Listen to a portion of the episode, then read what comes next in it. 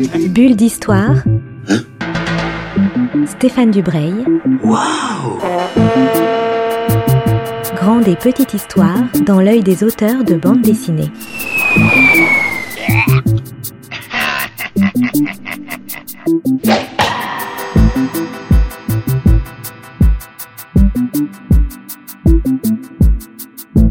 Bonjour à toutes et à tous qui nous écoutez sur Art District, nouvelle bulle d'histoire. Je suis aujourd'hui avec un dessinateur scénariste bah, que, j'aime beaucoup. Comme d'habitude, je, n'invite que des gens euh, que des gens dont j'aime le travail. Je suis avec Philippe Jarbinet qui publie le neuvième volume d'une série absolument géniale qui s'appelle Airborne 44. Ah, avant de commencer, Philippe, est-ce que vous pouvez nous dire un peu qui vous êtes? Euh, bonjour, ben voilà, je, je suis dessinateur de bande dessinée, euh, scénariste également, coloriste. Et à partir de 2009, j'ai travaillé sur la série Airborne qui est plus proche de mes, mes centres d'intérêt initiaux, ceux qui m'ont envoyé euh, faire de la bande dessinée. La série Airborne, c'est à la fois une longue série et en même temps c'est un concept, puisqu'on suit une histoire euh, au long cours, qui est l'histoire de, de l'armée américaine qui, qui débarque en Europe à partir de, de juin 44. Mais cette longue série est découpée en diptyques de micro-histoires de deux albums. Est-ce que vous pouvez nous, parler un peu du concept de la série et de, l'idée générale de sa construction? Quand je suis ren- rentré dans ce système-là, j'avais une profusion d'histoires à raconter, mais euh, on m'avait dit à l'époque que ça ne marcherait probablement pas parce que les secondes guerres mondiales intéressaient assez peu de monde. Et comme j'y tenais vraiment comme à la prunelle de mes yeux, je me suis dit je vais quand même le faire, mais je vais pas prendre trop de risques, je ferai quatre albums. Fil en aiguille, ben voilà, j'en suis à mon neuvième, bientôt le dixième. Oui, parce que il faut effectivement deux albums à chaque fois, parce que c'est pas que des histoires de guerre. C'est ça, je trouve, qui fait l'intérêt de cette série, c'est que les, personnages sont extrêmement fouillés. Ça, c'est une, une des forces, je trouve, de, de Airborne 44. Et puis, surtout, il y a des va-et-vient permanents entre l'histoire, donc l'histoire de la Seconde Guerre mondiale, mais l'actualité, à la fois européenne et américaine. C'est ça aussi qui, qui est vraiment intéressant dans la série. moi je suis quelqu'un, enfin je suis contemporain, j'écris aujourd'hui donc et je dessine aujourd'hui. Donc euh, tout ce qui m'intéresse c'est évidemment lié à- au monde dans lequel je vis et le monde dans lequel je vis. euh, D'abord il est l'héritier euh, direct de la Seconde Guerre mondiale pour des tas de raisons médicales, euh, biolo- euh, techniques, euh, euh, je vais même dire morales, historiques. Euh, on est vraiment, euh, même 80 ans plus tard, on est quand même encore dans cette prolongation. Je pense que tout ce qui me tracasse ou peut trouver, un, euh, comment dire, à être exploité en, euh, en bande dessinée dans Airborne, c'est le thème qui compte le plus. Le thème ici, par exemple, c'est le racisme et le rapport au père. Mais Voilà. vous, vous abordez même des thèmes euh, extrêmement complexes et extrêmement euh, étonnants, puisque je crois que c'est- la, dans la série précédente ou celle, d'avant, vous parlez carrément de problèmes économiques, des subprimes, des choses comme ça. Comment vous articulez des, choses, euh, voilà, des problèmes assez conceptuels avec l'histoire de la Seconde Guerre mondiale Bah, moi, je suis comme tout le monde, je m'inquiète euh, de ce qui se passe dans le monde. Et en 2011, quand la crise économique a débarqué, euh, je me suis posé la question, euh, étant comme tout le monde, de, de, de ce que ça allait avoir comme impact sur moi. Et ça m'a permis justement de... Airborne me permet d'aller plonger dans, l'histoire et dans les archives euh, pour voir comment la crise de 29, qui a duré pendant toutes les années 30 et qui a débouché sur la Seconde Guerre mondiale, comment elle s'est résolue et les, écueils qu'on aurait dû, qu'on a évité, j'en sais rien, euh, dans la gestion de la crise de 2008-2011. Donc euh, voilà, moi, le fait d'aller prospecter pour me rassurer ou m'inquiéter, je ne sais pas, c'est exactement ce que j'utilise pour faire l'album. Donc je pars de quelque chose qui me touche profondément pour aller pour l'explorer de manière historique. L'histoire se répète constamment. Alors la situation change et, les, réponses qu'on apporte à des situations doivent également changer. Mais dans le fond, nous sommes, nous humains, nous sommes toujours les mêmes avec peut-être les mêmes réflexes. Donc, puiser euh, une sorte de sagesse dans l'histoire, c'est toujours utile. Et voilà, c'est ce qui transparaît un peu dans Airborne. À chaque diptyque, euh, son thème est différent. Donc dans, le dernier diptyque, vous traitez du racisme, notamment à travers les, figures des soldats noirs américains qui ont euh, débarqué euh, soit en Afrique du Nord, soit en, Normandie, soit en, en, en Provence ou, en Italie. Vos albums sont hyper documentés. Est-ce que vous pouvez nous dire un peu quelle est la situation des soldats noirs dans l'armée américaine à ce moment-là? Les soldats noirs, déjà, euh, il faut savoir que l'historique de, de, de leur participation aux guerres américaines remonte à déjà la guerre de sécession, Et la guerre de sécession, en fait, euh, quand on supprime l'esclavage en 1865, euh, en fait, on ne le supprime pas vraiment. En tout cas, pas dans les États du Sud. Et jusqu'en 1877, euh, le, le, le, Nord va occuper le Sud. Et puis, on, laisse, on abandonnera le Sud, en fait, à, à ses propres lois, les lois Jim Crow, qui vont, mais comment dire, perdurer dans, dans, dans, le Sud américain. Et en fait, euh, la situation des, Noirs américains a très peu évolué euh, après 1877, donc jusqu'en 1914. Là, je dirais même 1817.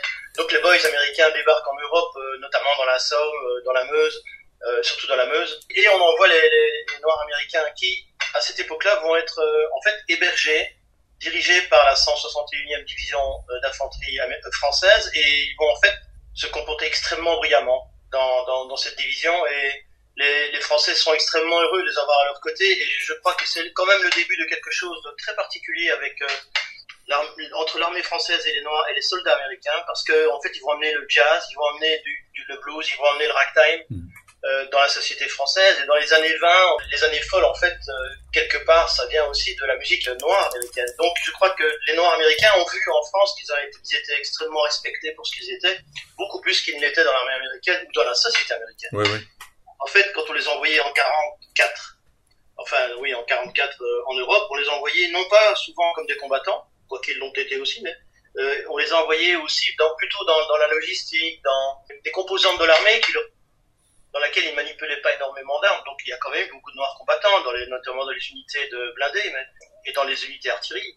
Mais voilà, globalement, on peut pas dire que on les a mis en première ligne. Les, grandes médailles qu'on a, remises aux soldats pendant et après la guerre, c'est quand même pas les, soldats noirs qui ont eu la, plus grande partie. Or, ils ont représenté hein, jusqu'à 30 à 40% de, du contingent américain, mais on, on, ne le sait pas en fait.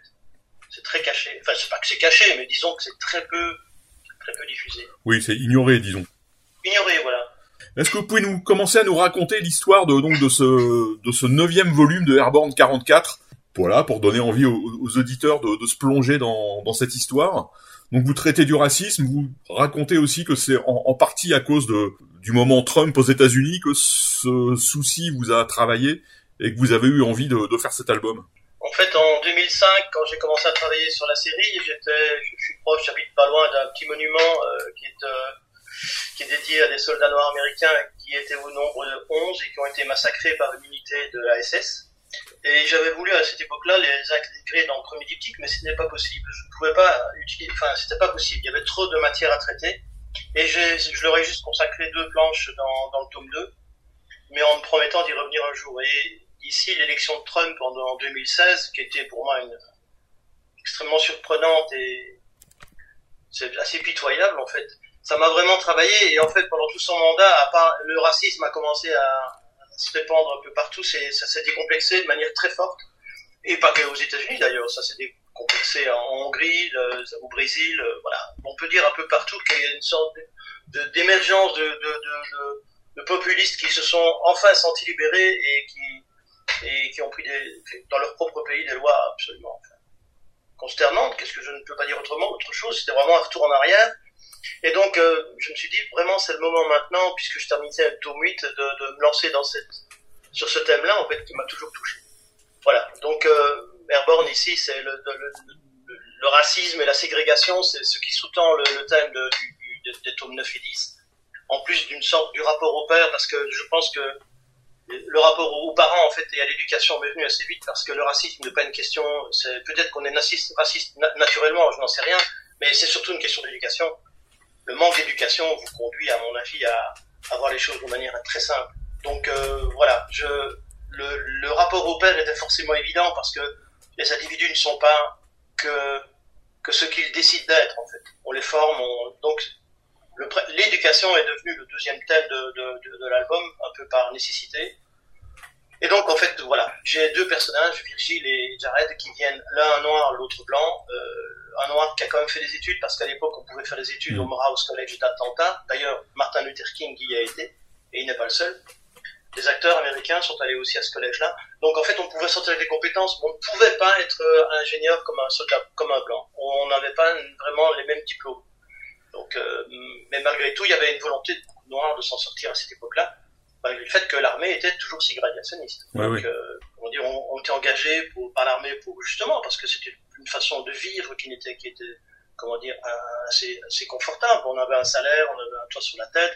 Faut savoir qu'à l'époque, beaucoup de, dans le sud des États-Unis, il y a beaucoup d'endroits, il n'y a pas de route, il n'y a pas d'électricité, il n'y a, il y a, il y a rien. Donc, voilà, je, j'essaie d'aborder ça. Évidemment, ce n'est, entre guillemets, que de la bande dessinée. Je ne fais pas un essai sur le racisme ni sur la ségrégation. Non, mais on peut, on peut faire passer des, des idées puissantes dans la bande dessinée. Ça, c'est aussi une autre, euh, une autre. qu'on a un support de l'image et pour moi, le, le- le dessin est très important. La bande dessinée, ce n'est pas qu'un sujet qu'on traite de manière Hmm. intellectuelle. Je suis aussi très manuel dans la mesure où, où j'adore dessiner et je trouve que le dessin doit véhiculer quelque chose que le, texte ne dit pas. Oui, d'ailleurs, dans, dans, dans votre dessin, ce qui est vraiment intéressant dans tous les volumes, c'est que le dessin transmet une véritable, euh, j'allais dire ambiguïté, mais c'est pas une ambiguïté, mais une, richesse de personnages. Les personnages sont pas tout d'un bloc, ils évoluent beaucoup.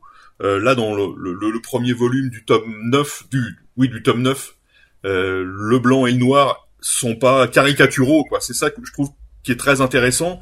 Et ça, on le voit vraiment dans le dessin. C'est une des forces de, de, de votre dessin, je trouve.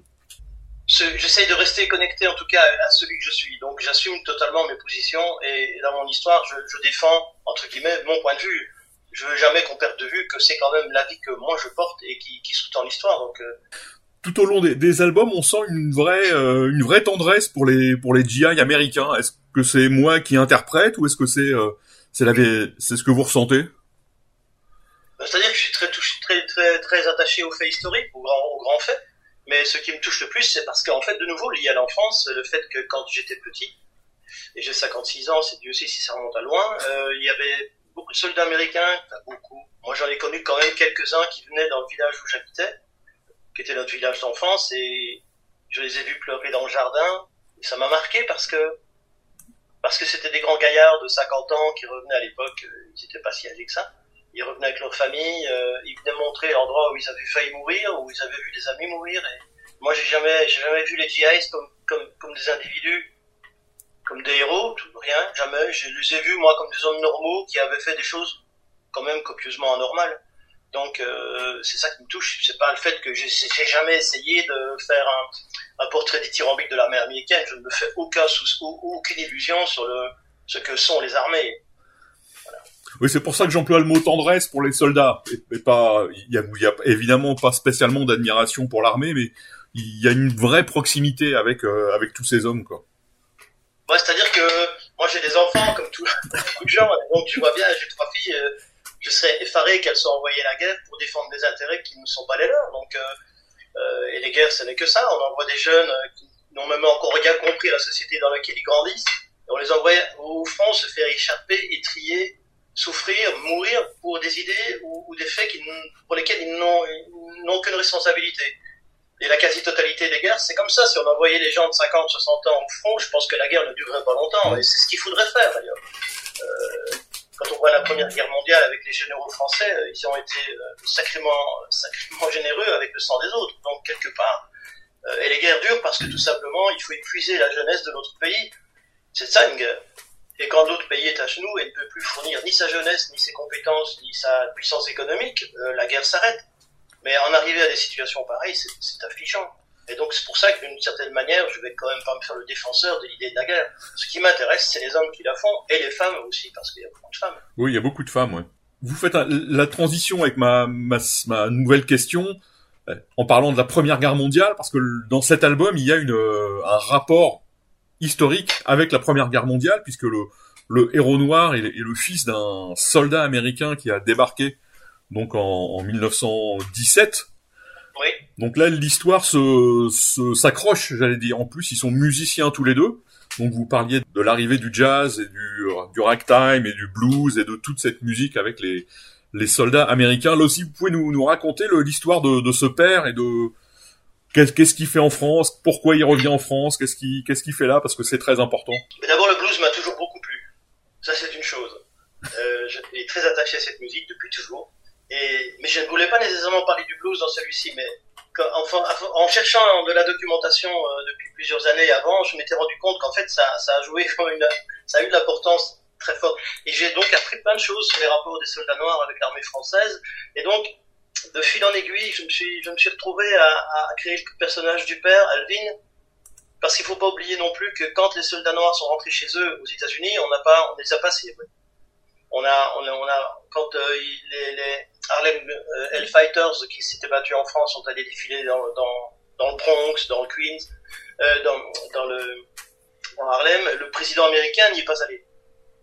Euh, il, est, il est vacances. Donc quelque part, on n'a jamais voulu les célébrer. Donc ils ont, mais par contre, ils ont reçu la, médaille, la, Légion d'honneur française. Ils ont, ils ont été célébrés sur les Champs Élysées. On n'a plus les célébrer sur les Champs Élysées, et c'est le gouvernement américain qui l'a interdit au gouvernement français. Donc, d'une certaine manière, je pense que la France aurait voulu les honorer beaucoup plus qu'elle n'a pu le faire, en fait.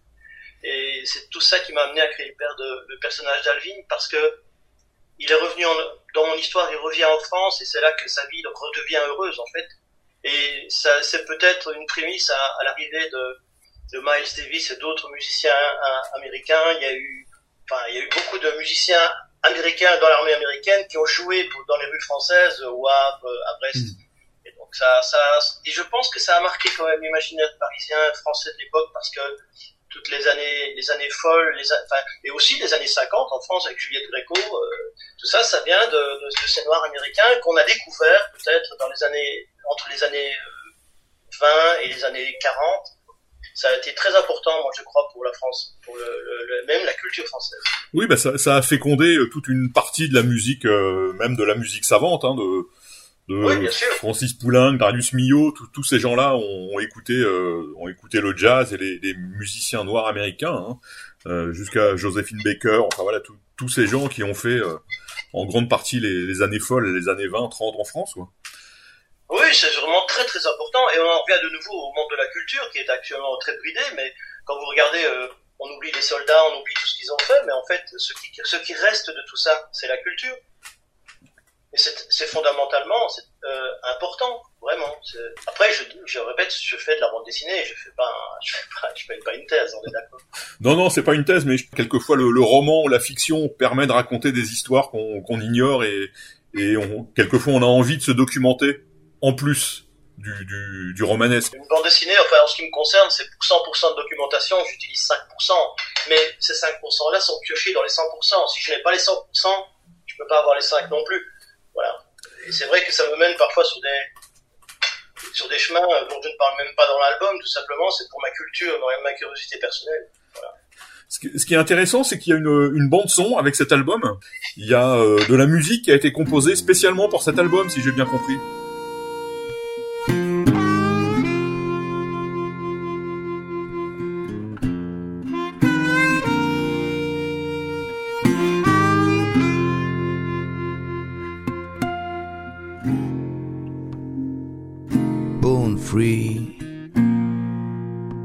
The soil of Africa,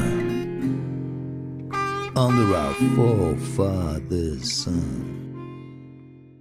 C'est une boutade au début parce que page 7, euh, je fais chanter la, par euh, Virgile une chanson de son père à Nice, puisque le 551e régiment, euh, bataillon d'infanterie para a libéré Nice, Draguignan et Cannes bah, libérés. Disons que c'est surtout les, les, citoyens qui se sont libérés. Les Américains sont arrivés quand il y avait plus grand chose à faire. J'étais parti sur l'idée que le personnage chante une chanson de son père sur une place à Nice. Et je m'étais demandé si ça pouvait se jouer en blues, parce que je suis même pas un musicien de blues. Et je l'ai fait jouer par un ami, il m'a dit c'est tout à fait jouable, et de fil en aiguille, je suis arrivé à demander à un autre ami de me dire est-ce que tu pourrais pas composer un morceau pour un cette, juste cette petite page-là? Ce qu'ils ont fait, Benoît, euh, Benoît euh, Souris et André Charlier, qui vivent au sud de Paris.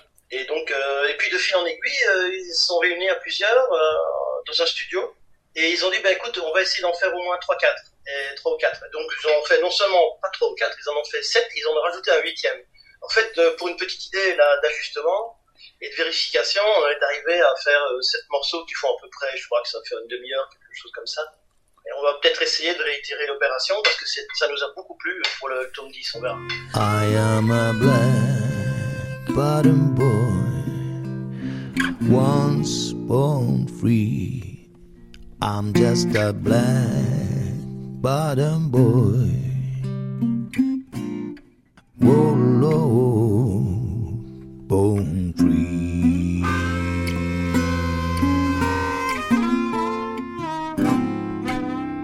Oui, moi, moi j'ai lu, euh, je l'ai lu au début j'ai lu le premier tome comme ça, j'allais dire euh, à sec entre guillemets, et ensuite je l'ai lu tranquillement en écoutant la musique et je dois dire que c'est une, belle expérience.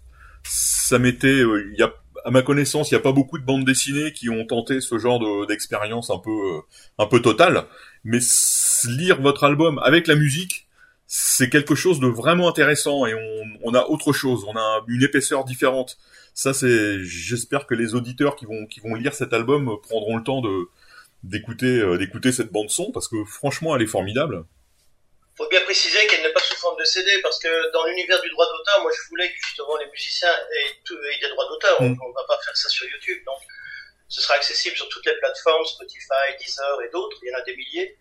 donc c'est, mais en fait c'est pas non plus une bande son qui est faite pour illustrer les, les événements de l'histoire. les titres sont en rapport avec des éléments de l'histoire. Il y a Vesubie Blues. Pourquoi? Parce que quand Jared se retrouve dans la vallée de la Vesubie, euh, en train de mourir de froid, ou enfin d'avoir très froid et de, appelons-le comme ça, s'emmerder profondément, il, le titre, suffisamment, euh, comment dire, euh, il y a une part d'humour dans le titre. Donc en fait, les titres de l'album sont en lien avec des choses qui se déroulent dans l'album, mais ce ne sont pas des titres qu'on fait, qu'on mm. va écouter en, nécessairement en lisant l'album, en se disant, tiens, page 22, il y a un, moment un peu plus tendu, il y a, une musique suspense. C'est pas ça du tout. Non, non, c'est pas ça. C'est pas tout à fait. C'est pas ça du tout. C'est ça apporte quelque chose de plus. Voilà, ça. Je dirais que ça agrandit l'univers, mais ça n'illustre pas les, les, épisodes de l'album, pas du tout. Je ne pense pas d'ailleurs que les, ce qui a été fait par le passé était très concluant. Par contre, c'est toujours intéressant de connaître l'univers musical d'un auteur, parce que moi je suis curieux de, de, la, de la musique que les autres écoutent. D'ailleurs, c'est une grande richesse. Et donc, euh, voilà, ici, elle a été composée par des gens qui n'auraient peut-être pas fait exactement ce que j'aurais fait si j'étais musicien, mais c'est justement ça qui est intéressant, c'est de mixer les gens. J'ai une dernière question, parce que ça fait plus de dix ans maintenant que vous êtes dans, dans Airborne. Comment un auteur vit comme ça en permanence avec un, un univers accroché à lui?